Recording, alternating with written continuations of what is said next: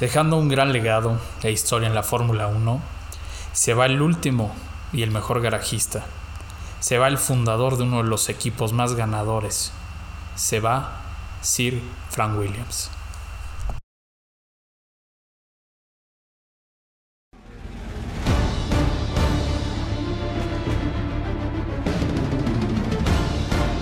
It's Friday then.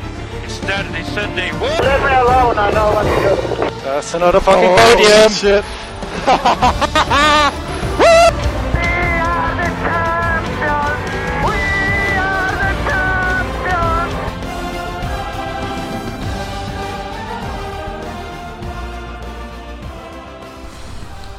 Coequiperos, bienvenidos a otro lunes más de Pitwall. De nuevo tenemos Race Week y tenemos este gran premio del cual no sabemos mucho porque es la primera vez que se ve en la Fórmula 1, pero también tenemos muy malas noticias para el mundo del deporte motor. Raúl, ¿cómo estás? Muy bien, Regina, contento de que sea Race Week, eh, contento de otro lunes más de Pitbull, pero pues también triste, ¿no? Por esta noticia. Claro, y yo creo que como homenaje es por eso que se lleva el, el nombre de este episodio de hoy, eh, Sir Frank Williams, que ya estaremos hablando de él eh, ahorita en un ratito. Pero Raúl, híjole, se me hizo eterna la semana pasada que no tuvimos carrera, porque veníamos de tres carreras de muchísima, eh, de muchísimo movimiento, ¿no? Y Porque aparte, aquí en buenas América carreras. y y muy buenas carreras, exactamente, en donde el campeonato ya se define en la última, ¿no? Entonces, híjole, a dos carreras ya de terminar el campeonato, este mundial que ha estado de locura. De locos. Pero, sí, de locos. Pero ya eh, platicando un poquito más adelante del circuito, eh, empecemos con realmente esta noticia tan triste que vivimos el día de ayer en el deporte de- del mundo motor que fallece Frank Williams, ¿no? Esta leyenda de Fórmula 1 y esta leyenda en, en todo lo que es deporte motor y deporte en general. Sí, fíjate que yo, ah, obviamente, bueno, pues habían muerto muchos pilotos, habían muerto algunas personas de, de diferentes equipos, pero nunca había visto que tanta gente pusiera que se había ido la persona más amable y más educada dentro Sí. de la Fórmula 1. Eh, vi a personas muy tristes, eh, entre ellos varios pilotos que obviamente eh, él les dio la oportunidad de debutar porque, bueno, Williams, a pesar de que su época dorada fue eh, a finales de los 80s, les dio oportunidad a muchos pilotos nuevos. O sea, por ejemplo, Nico Rosberg, el mismo Valtteri Bottas, eh, estuvieron en esas, en esas filas. Y la verdad es que, bueno, pues todos se despidieron de Sir Frank Williams. Eh, muy, muy tristes se veían. Eh, ya platicaremos un poco de quién es, de su historia, pero tú cómo viviste eso. Pues la verdad, a mí me dolió mucho eh, el hecho de que falleciera. Él fallece ya a la edad de 79 años. Eh, pero más que nada, también estoy contenta por el legado que dejó. Sí, 100%. O sea, fallece ya grande, con su familia. Lamentablemente ya había vendido su equipo, que también Sí. fue una noticia durísima. La verdad que ya no iba a formar parte de la familia Williams. Y, y aún así, realmente, pues me voy contenta con todo lo que nos ha dejado. Sí, 100%. Y la verdad es que, o sea, si nos vamos a, a su historia, ¿no? Este fue- muy, muy, muy importante. Eh, el, como tú dices, el legado, obviamente, pero sobre todo lo, lo que enseñó de la persistencia, ¿no? Porque pues, literal él empezó de la nada. O sea, él- Claro, digo, realmente él empieza, ya platicando sobre su historia, empieza siendo piloto y mecánico. eh, fue muy poco tiempo, ¿no? Lo que, lo que esto hizo. Después trabaja como ambulante de alimentos, como vendedor ambulante de alimentos. Y después es cuando funda su primer equipo, Frank Williams Racing Cars, ¿no? En el 66. Exacto. ¿no? En este, en este momento tenía pilotos como Pierce Courage y, y Tony eh, Trimmer. Trimmer, ajá. Y, ajá, y eh, empezó en Fórmula 2 y Fórmula 3. Exacto. Por ahí compró un, un- un chasis, fíjate, eh, no sé si se acuerdan de los Brabham de Sí, Fórmula claro. 1. Bueno, pues ahí obviamente junto con eh, Pierre Courage Eh, estuvieron toda la temporada de 1969. Este, y bueno, fíjate que para hacer su primer año consiguieron dos segundos lugares. Sí, no, la verdad es que es una eminencia Williams porque es uno de los equipos más exitosos de la Fórmula 1, ¿no? Sí, sí, sí. Y, y- y la verdad es que, o sea, eh, vamos, fue de los, de los equipos más exitosos, pero era como un negocio familiar. O sea, era un equipo chico, entre comillas lo estoy diciendo. Sí, totalmente. Eh, uno, bueno, yo lo recuerdo muchísimo, Ajá. además de por darles la oportunidad a, a nuevos pilotos de poder entrar a la Fórmula 1, pues realmente yo con lo que me quedo es con, con Prost en Bueno, Williams. Bueno, bueno. Eh, Sí. Bueno, obviamente eh, también estuvo ahí eh, Ayrton Senna, que después, bueno, ya fue eh, un tema bastante, bastante difícil, ¿no? Sí. Con lo de la muerte, que ya platicaremos qué le pasó a Sir Frank Williams cuando eso pasó. Pero eh, bueno, obviamente, si todos lo ubicamos en una silla de ruedas, pero pocos sabemos por qué, o pocos saben por qué. Entonces les vamos a platicar un poco de lo que fue su accidente. Y es Sí, que pues fue en carretera, ¿no? sí, saliendo justo de Paul Ricard, que es este esta pista en, en Francia. eh, ¿En Francia? Fíjate que iba saliendo con Peter Windsor, que era en ese momento el director de patrocinios de, de Williams. Y bueno, y saliendo al- de la pista, eh, en un, un- ¿cómo te puedo decir? En un como desnivel de la carretera, eh, pues el coche se fue hacia un barranquito de dos, dos y medio metros.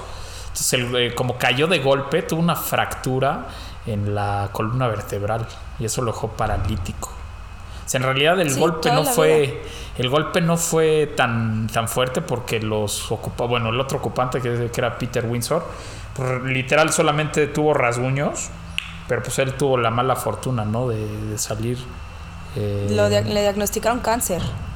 Ah, ah, ah, sí, pero muchos Ah, años Windsor, después. Ajá, pero muchos Sí. años después. Pero del, del accidente, pues solamente fue eh, Frank Williams, ¿no? Quien, quien sufrió esta fractura en la columna vertebral. Eh, por eso es que toda la vida lo vimos en, en silla de ruedas. En silla de ruedas, claro.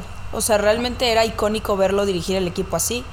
Eh, después ya en el 86, eh, la reina Isabel II le concede la Orden del Imperio Británico, en donde pasa a ser caballero de la Orden del Imperio Británico, ¿no? Eh, ya por eso lo conocemos como Sir Frank Williams. Frank Williams. Y, y realmente dense cuenta de la magnitud de lo que representaba ya Williams en, en Reino Unido para que lo nombraran, ¿no? Ajá. Así. Oye, no, bueno, es que, a, a- a ver, en, de 1986, ¿no? Y a pesar de estar en una silla de ruedas, Williams tuvo siete campeonatos de constructores. Y, y Sí. cin- cinco de pilotos, ¿no? Pero, pero, wow, lo que hicieron, este, o lo que hizo Frank Williams, no, no es. No, No, es a ver, en esa escudería pasaron Alan Jones, Keke Rosberg, ¿no? El papá de Rosberg. Campeón, fue- Piquet, campeón. También sí, fue campeón. también fue campeón. Eh, Mansell, Prost, Damon Hill, Jacques Villeneuve, ¿no? O sea, Sí, no, no. que, bueno. que ahí también tiene la mala fortuna. Pero realmente es una escudería no solamente exitosa de campeonatos, sino de las personas que han pasado por Williams. Ah, no, claro, sí, sí, sí. han sí. sido grandes pilotos en la historia. Y actualmente tenemos a, a George Russell que pasa por Williams y que muy probablemente el próximo año con Mercedes lo vamos a ver viendo y haciendo cosas Maravillosas. Sí. maravillosas. Oye, eh, bueno, fíjate que algo muy raro que le pasó y, y, pues obviamente desafortunado porque pues bueno, no nada más estar en una silla de ruedas le bastó. Cu- Cuando Ayrton Senna en 1994 en el Gran Premio Eso de es San Marino. una locura, estoy enojadísima. Sí. eh, Ahorita te digo por qué. Sí, no, bueno, claro. Bueno, tras la muerte de Ayrton Senna, eh, en este accidente que ya todos conocemos ahí en, en- en San Marino, en Tamburelo, eh, Frank Williams fue acusado de homicidio, Regina. Porque, sí. porque la O ley sea, por la- italiana. La, ley italiana. porque la ley italiana sí lo dictaba. ¿Qué? Claro, al él ser director del equipo, cayó sobre él la culpa de realmente lo que fue un accidente. Exactamente. Que bueno, de- ¿No? después, sí, de- después eh, fue absuelto, ¿no? De- se tardaron varios años, ¿no? Se tardaron varios años, pero porque ya los equipos no querían correr ahí. Porque los equipos decían, no, pues si pasa algo, Exacto. la culpa se, se va para nosotros. Claro. ¿no? Cuando realmente sabemos que en este deporte existen estos riesgos en todo momento y que realmente son accidentes. Sí, exactamente. Nunca se podría culpar a, a alguien por este tipo de cosas, ¿no?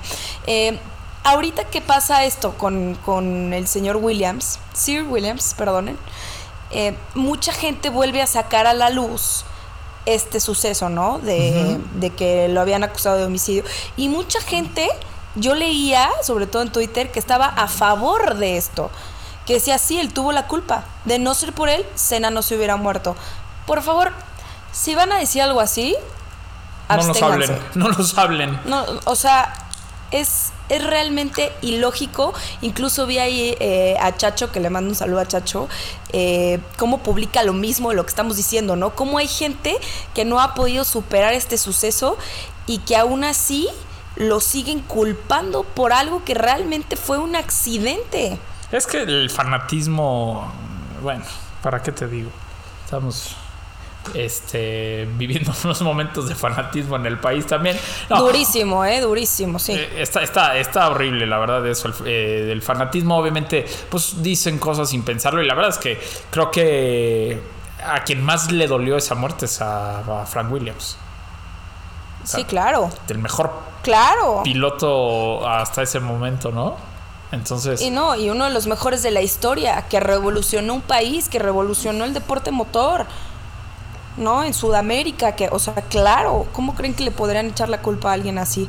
Eh, ya después, desde el 78 hasta el 2013, eh, él Dirige. el equipo de Williams y ya es en en 2013 cuando le cambia, bueno, o le cede la dirección a su hija Claire Williams, ¿no? Exacto. Híjole, tú sabes yo cómo admiro a Claire Williams, ¿no? 100%. Eh, lo hemos platicado, sobre todo lo platicamos el año pasado, porque, miran, es un deporte que era mayor conocido por hombres, donde su papá había dirigido el equipo toda la vida y le pasa la dirección a su hija, mujer, a dirigir uno de los equipos más exitosos en la Fórmula 1. Y mucha gente ahí ya empezó la culpa, ¿no? Desde que llega ya se va para abajo Williams, etcétera, cuando realmente lo que ha pasado es que se van quedando poco a poco sin dinero. Es correcto. ¿no? Y eso ha hecho que, ha deca- que decayó el equipo, más no la dirección de Claire Williams. No, claro, a ver, y es que hay que entender que este que este negocio es estúpidamente caro. Entonces, obviamente, sin dinero no puedes luchar, no puedes pelear. Eh, aquí lo que hay que aplaudir es el valor de Claire Williams de llevar las riendas del equipo durante tanto tiempo. Eh, bueno, eh, Frank Williams también tenía hijos hombres y decidió dejarle el equipo Sí. a Claire porque vamos, era la, la- la más capaz. Y, y vaya si lo hizo bien, ¿eh? O sea, todavía en, en Claro. 2015, 2016, eh, ahí andaban. El tema es que, como dice Regina, se quedaron sin dinero. Y en un negocio donde el dinero manda, eh, pues obviamente no te puedes quedar sin él porque entonces te quedas sin nada. Y fue lo que le pasó a Williams. Totalmente. Obviamente el año El año pasa- pasado. El año pasado sí que lo vendieron. Eh, ¿Cuándo lo anunciaron, Regina? Creo que fue en Italia, ¿no? Sí, fue Sí, el 3 de septiembre. septiembre. Sí. Ajá, fue en septiembre, lo anuncian, pero primero, ojo, anuncian la venta de Williams, que ya estaban los rumores fuertísimos, Sí, que sí, ya sí. prácticamente era un hecho de que lo iban a vender, pero con ciertas condiciones, entre ellas, eh, la sede iba a quedarse en Inglaterra, Y que no, y que y no corrieran. el en- nombre de Williams, ajá, el nombre de Williams iba a, a seguir en la escudería y Claire Williams iba a seguir siendo la directora. Pero ¿qué pasa? También Claire Williams eh, después renuncia a su puesto, o eso es lo que se nos dijo, o lo que sabemos, y, y ya, se queda nada más el legado del nombre, es la realidad. Y bueno, la historia. Sí, Pero ya no forma parte de la familia Williams. Sí, en no, lo de- absoluto. totalmente de acuerdo. Pero bueno, eh, obviamente la. A pesar de que ya no es el negocio de la familia, pues obviamente se queda toda esta historia, todo este legado, ¿no? Que, que no nada más pilotos, no nada más directores, porque bueno, pues Toto Wolf pasó por ahí, la misma Susie Wolf eh, eh, estuvieron ahí, eh, tantos ingenieros, Paddy Lopez, o sea, to- todos mecánicos, ingenieros, pilotos, todos, todos los que han pasado por, por Williams, la verdad es que se les notaba triste ayer en sus publicaciones. Sí, se les notaba triste cuando anuncian la salida de, de la familia Williams y también pues ayer pues ni hablar, ¿no? Que también le mando un saludo enorme a Bárbara, que Bárbara es la partner manager de Williams. Saludos, que- Bárbara. Que seguramente por acá estará escuchando y realmente pues les deseamos lo mejor al equipo, eh, a la familia y ahora sí que esperamos grandes cosas para Williams, ¿no? Digo, se fue viendo un campeonato en donde lo imposible se logró, que fue puntuar. sí, sea, eh, perdón que me ría, pero sí. Eh, y, bueno, pues ahora eh, bajo las riendas de este nuevo, de estos nuevos dueños, eh, yo creo que se viene, se viene un buen Williams. Eh, obviamente les costará unos 3, 4 años otra vez estar eh, peleando, pero bueno, se ha visto que el trabajo de Just Capito eh, ha mejorado, ¿no? Digo, obviamente no podemos verlos ganar carreras. Eh, Aunque ya vimos un podio, no, no los podemos ver ganar carreras, pero han mejorado muchísimo. Digo, ya hemos visto a Latifi en, en Q2, ¿no? Entonces, y, y a Sí, ¿no? Russell varias veces. Bueno, Mr. Saturday, ¿no? Que es, eh, Exactamente. es una eminencia también ya en la Fórmula 1, nada más por el simple hecho de los resultados que ha logrado con, con este Williams que vemos actualmente. Pero híjole, hablando de Williams y hablando de resultados, Raúl, Sí, tenemos Race Week. Tenemos Race Week. Y tenemos la carrera de la que no sabemos nada. Sí. La carrera que hace dos semanas no habían terminado de construir el circuito. La carrera polémica por el país en donde es, porque esta semana tenemos Arabia Saudita. ¿Y qué sabemos de este circuito? Pues no sabemos nada, no, no es cierto. Eh, ra- ra- rapidísimo, nada más para los que quieran, coequiperos, quieran saber un poquito más de la historia de Williams y sobre todo de Sir Frank Williams. Hay un documental dirigido por Morgan Matthews eh, que se llama Williams y aborda obviamente toda la vida familiar y, profesional de Frank Williams. Pero bueno, eh, de Jeddah, el circuito de Jeddah, la verdad es que sabemos muy poco, Regina. Eh, lo que se sabe hasta el momento es que va a ser la pista con el promedio de velocidad más alto Más altas. en la. Fórmula 1. Eh, es una pista callejera eh, que diseñó Germán Tilke, que es uno de los mejores ingenieros o, o de los mejores diseñadores de autódromos en el mundo. Está diseñando ahorita una aquí en México y es una locura. Eh, tiene muchísimas curvas. Muchísimas curvas. En, total son 27 curvas. Pero que creen? Literal, muchas se van a pasar a fondo. Eh, de estas. Sí. de- mira, la pista mide 6 kilómetros con 175. El trazado está padrísimo. El trazado está muy padre. Por ahí subió hace poco Luis Hamilton una foto de, de él practicándola en el simulador y se, se ve que estaba divertido. Va a desafiar muchísimo a los equipos porque va a ser muy importante el motor, pero también va a ser importante la carga aerodinámica que tengas porque el aire a nivel del mar es un poquito más grueso. Entonces, eh, bueno, van a ser más sensibles al viento los coches. Eh, la selección de neumáticos, para mi gusto, eh, no fue la adecuada. Aunque bueno, es una pista nueva, entonces necesitamos eh, tener más información. Los compuestos es eh, prácticamente el- el- la tercia más dura. Vamos a tener en el compuesto blanco, que es el duro, el compuesto C2, en el compuesto medio el C3 y en el compuesto suave el C4. ¿Esto qué nos dice? Pues que vamos a ir a una parada. Entonces, eh, Sí. Pues aquí los equipos que vayan en la cabeza al principio de la carrera son los que tendrán la ventaja de pues bueno de poder ir a una parada y, jugársela y bueno aquí obviamente yo creo que el piloto que pueda entender el ¿cómo te puedo decir? Pues sí, la- el rendimiento de los medios, del neumático medio, podrá tener una ventaja. Checo Pérez, la verdad. Che- che- Sí, el, el- el mismo Hamilton. eh, dudo Sí, que vayan no. mucho con las duras y te voy a decir por qué. Porque las duras, a pesar de que van a durar muchísimo, no sé en un pavimento que es de calle, no sé cómo se comporten. O sea, van a Pero necesitar. te voy a decir algo. Sí es callejera, pero Ajá. construyeron la mayor parte del circuito para, para que se corriera la Fórmula 1, ¿no? Es realmente un circuito larguísimo, Larguísimo. de 6.174 kilómetros y esto nos da 27, eh, con 27 curvas, o sea, de verdad es una locura lo largo que es.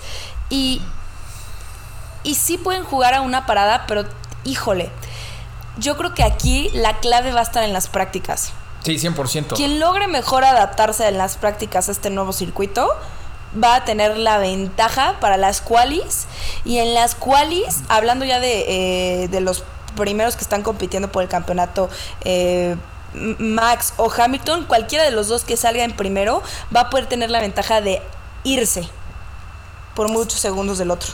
Sí, segu- seguramente. Esa es mi teoría de lo que puede pasar. Seguramente, pero también te voy a decir qué va a pasar. Me, me comí a Lolita Ayala. Eh, también te voy a decir qué va a pasar. No tenemos, no tenemos run outs en esta pista. Eh, literal, estamos como en Bakú pegados a las bardas. Entonces, es un circuito nuevo. Es un circuito que no saben, o sea, no van a saber hasta el viernes qué tanto grip o qué tanta degradación de neumáticos tenga este, esta pista. Va a haber muchos errores y seguramente vamos a ver eh, muchos coches que se peguen. O sea, no me queda el- la menor duda. Eh, ojo, en las prácticas, pues a lo mejor les da tiempo de reponer el coche, de repararlo para, para la siguiente prácticas o para la calificación. Si te pegas en la calificación, aparte de que puedes arruinar tu coche y tengas que cambiar caja de velocidades o que tengas que cambiar alguna parte del motor y penalizar, pues puedes echar a perder la calificación de varios. Entonces, eh, se, se pone interesante este fin, ¿eh? No, Yo- totalmente. Lo que, lo que sí me gustaría decirle a los equipos, como si les importara, ¿no? Los mejores estrategas del mundo, pero eh, lo que sí me gustaría que tomaran en cuenta es eh, qué recomienda Pirelli con sus neumáticos, ¿no? Ya lo vimos en la carrera pasada, que Sí. porque no hicieron caso realmente a lo que recomendaban para sus neumáticos, fue un caos. Sí. Entonces yo creo que va a ser súper importante realmente escuchar lo que Pirelli tiene que decir con esos neumáticos para que se corra de la mejor manera. Si es una parada, confiar en Pirelli y decir una parada, ¿no? O si son dos, pues dos. Y ya dependiendo de las estrategias, pues ver cómo van. Y sobre todo el trabajo de tus pilotos, ¿no? Porque aquí Exacto. obviamente va a ser muy interesante saber eh, la adaptación de tu piloto y de tu coche, que eso es donde tendrán que trabajar los equipos este fin de semana para no para no regarla como la regaron en, en Qatar y que se quedaran sin llanta, ¿no? Eh, pero bueno, Sí, no. yo, yo la verdad, si a mí me... Oye, y yo dígame. te. O sea. Dime. No, no, no, es que si a mí me preguntas No. a quienes veo fuertes, pues obviamente veo fuertes a los Mercedes y veo fuertes a los Red Bull.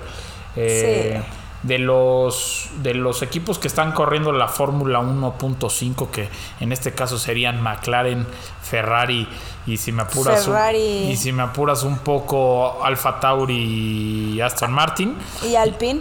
Eh, y- perdón, No, y, Al- ¿cuál y- Aston Martin? y Alpine, perdón, sí, sí, no, no, no, Aston Dios, Martin anda en- Aston Martin no está corriendo la 2.5. Aston Martin está corriendo la Fórmula 1.90. 95, sí, sí, sí.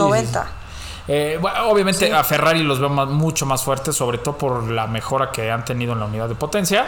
Eh, a McLaren le podría ir bien por el- la carga aerodinámica que va a llevar este circuito. Sin embargo, te digo, este, creo que va a ser mucho más importante el motor.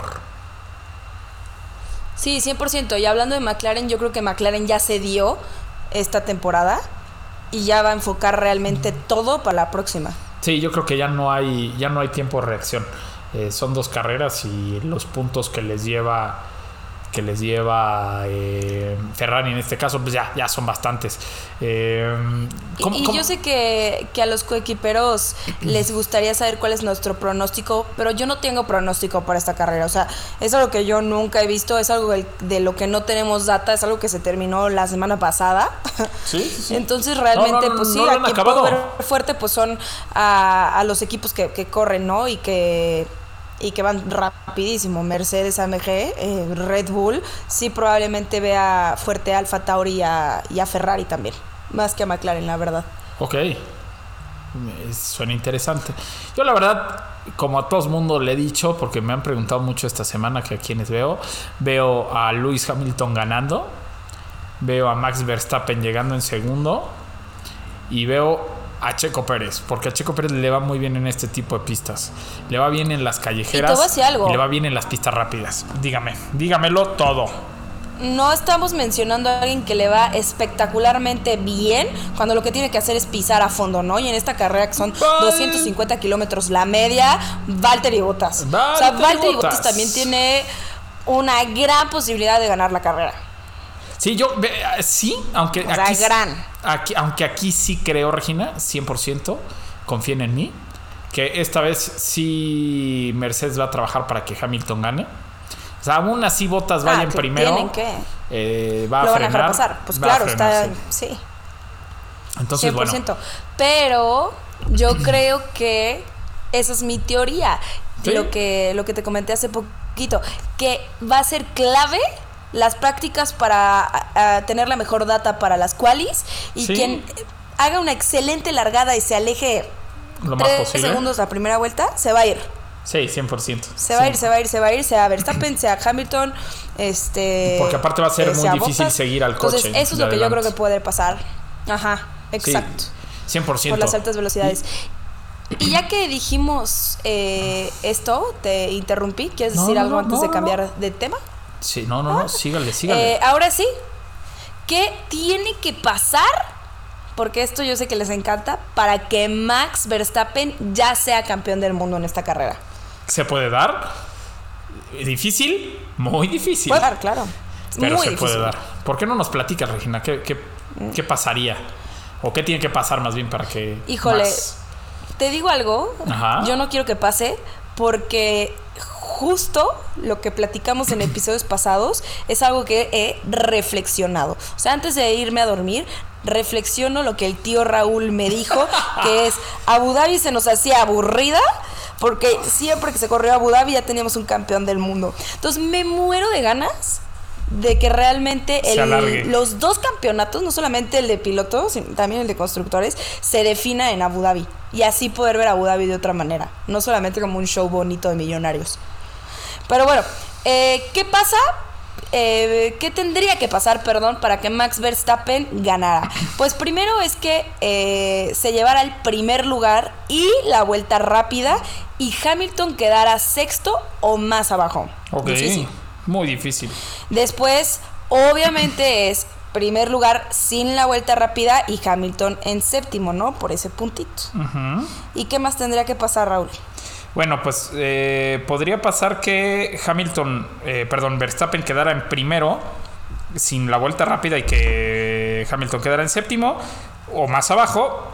No me hiciste caso porque lo acabo de decir. Por eso te estaba, estaba afirmando esto que estabas diciendo. Estaba afirmando. No, este, simplemente leí la línea que no era, pero bueno, eh, eh, tendría que quedar. Si queda segundo Max y hace la vuelta rápido, en este caso Hamilton tendría que quedar décimo o más abajo. Que ojo, esto solamente ha pasado. O sea, en las carreras que acaba Hamilton, solamente en el 4.5 de las carreras no llegan los puntos. Es una locura. O sea, esto no va a pasar porque la otra opción es eh, Verstappen segundo y que Hamilton no puntúe en la carrera. Pero Hamilton es el piloto que más ha puntuado, ¿no? O sea, que más puntúa en las carreras. eh, entonces, no, yo no lo puedo creer esto. O sea, sí hay esa posibilidad. Y toda la gente va a decir, ay, sí, que choquen, ¿no? Que se salga Hamilton, lo que tú quieras. Pero no lo veo nada probable. No, no, es, es- es muy difícil.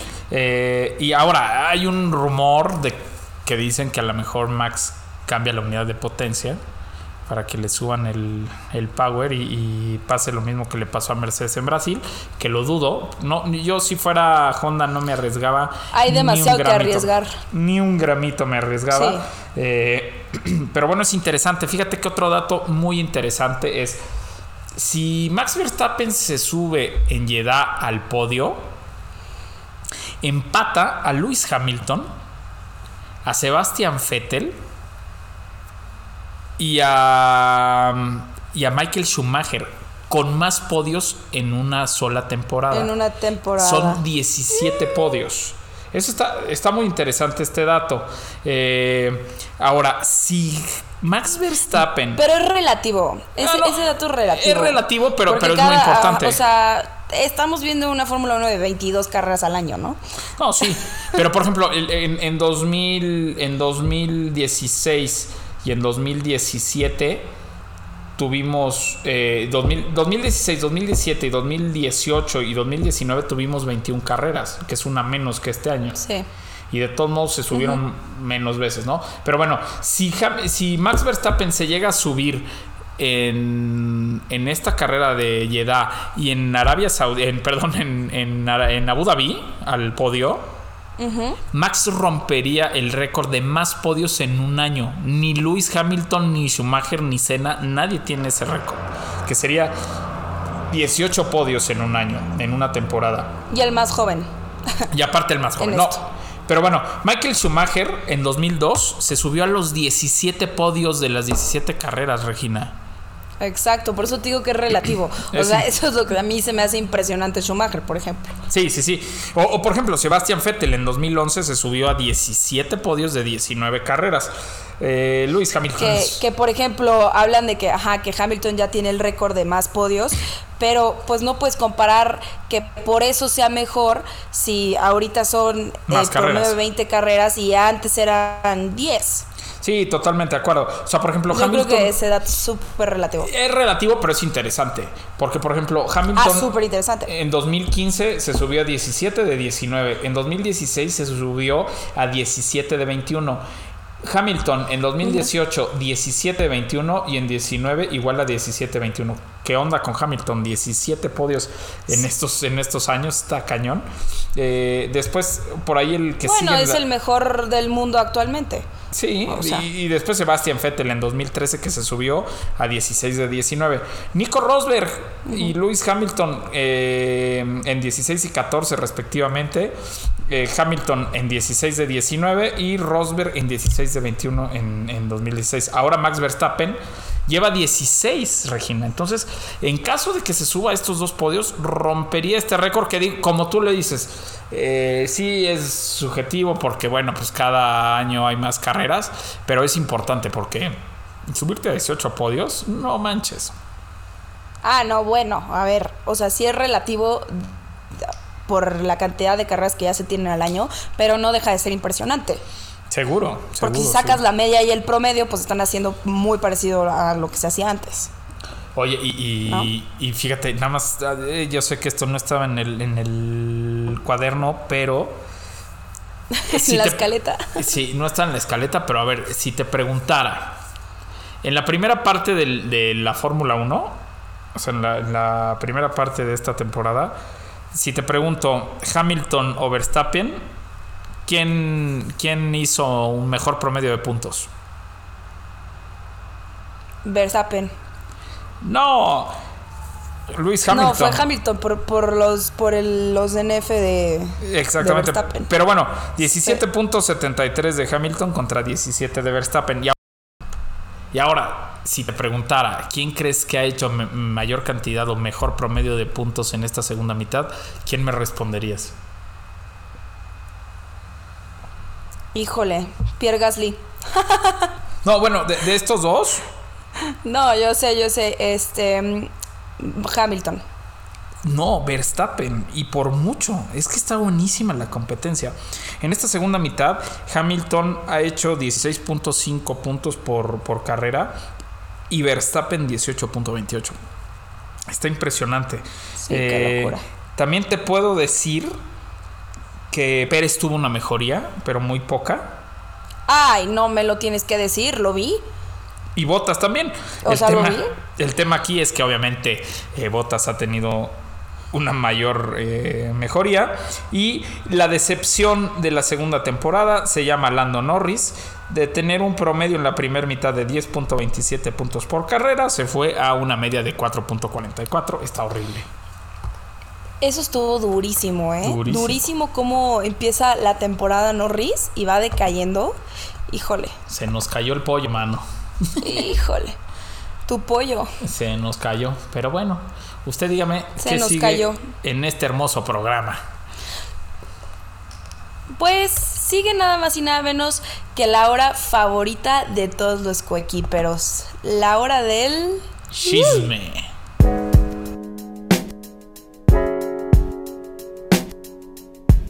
Es momento de la hora del chisme.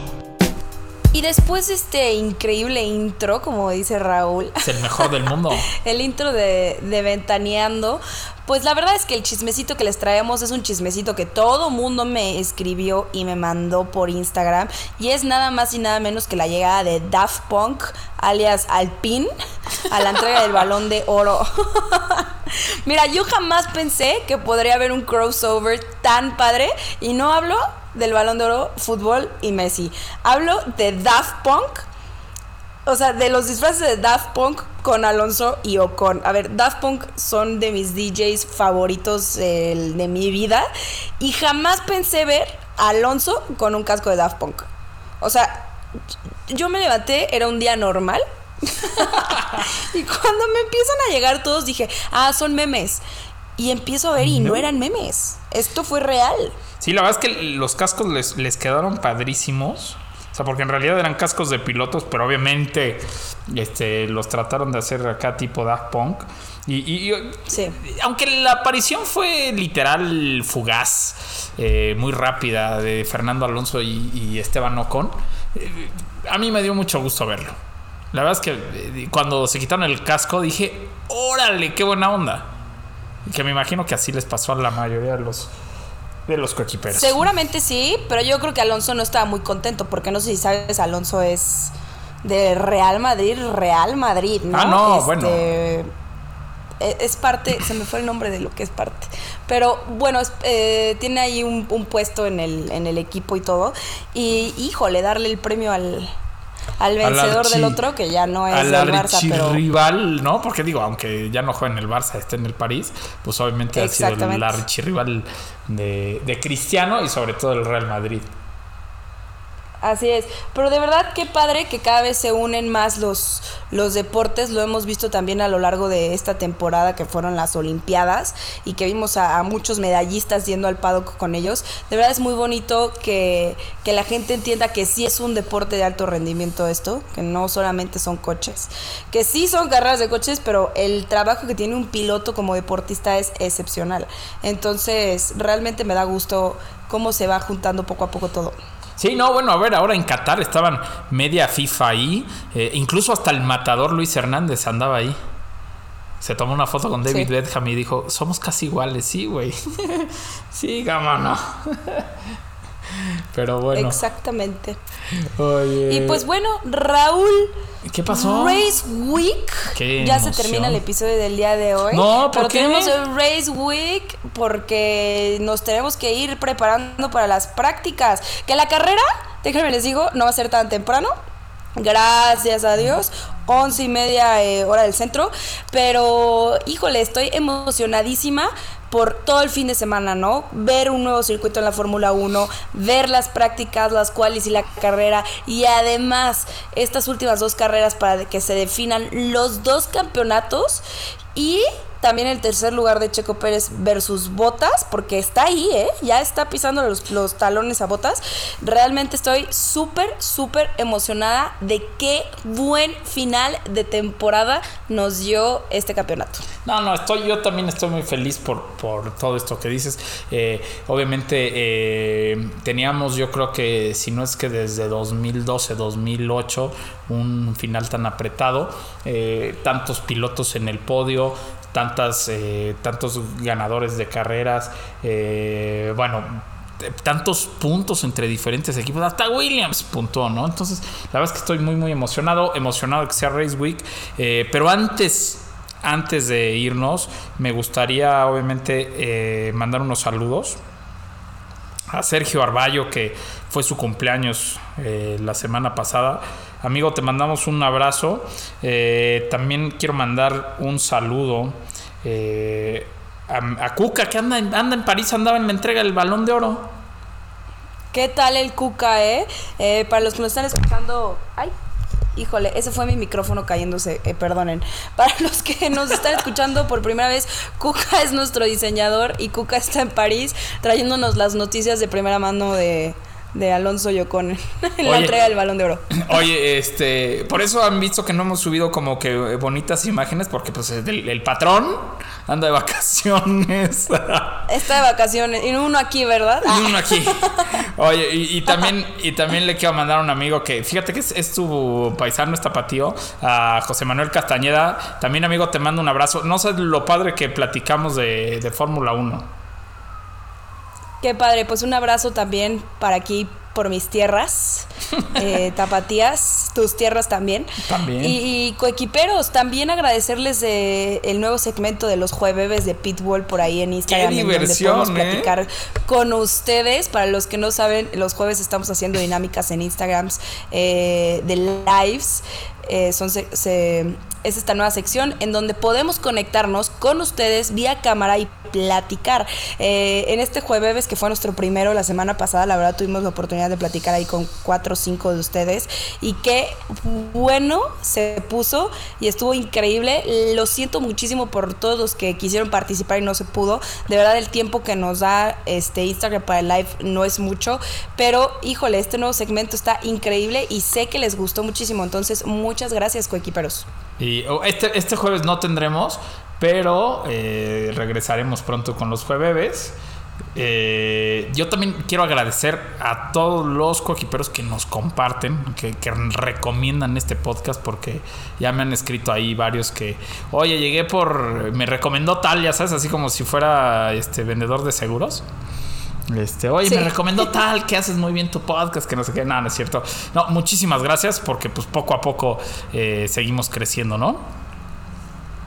Así es, y esta es nuestra primera temporada, pero híjole, qué buena primera temporada siendo número uno en México, en Latinoamérica, con tantos coequiperos, eh, todo por hablar de Fórmula 1, esto que nos une, esto que me ha hecho tener grandes amistades, que me hizo conocer a mi socio, eh, aquí mi, mi co-host y coequipero favorito. Entonces, coequiperos, muchas gracias. Eh, no nos vamos sin antes decirles que nos sigan en redes sociales, arroba pitwall-mx. Y en tus redes sociales, Raúl, ¿dónde te podemos seguir? Yo, yo estoy en todos lados, todas las redes sociales como arroba Raúl Singer. Eh, ¿Y tú, Regina? ¿Dónde subes cosas y uno que otro videíto? A mí me pueden seguir en Twitter e, e Instagram como Regina CUO, Regina QO. Por favor, si van a tuitear que el señor Frank Williams tuvo la culpa de la muerte de Cena, no me sigan. Y saben que subo uno que otro videito ahí en TikTok como Regina F1. Nos vamos con equipos, pero nos vamos con Race Week. Se viene Arabia Saudita, Jeddah.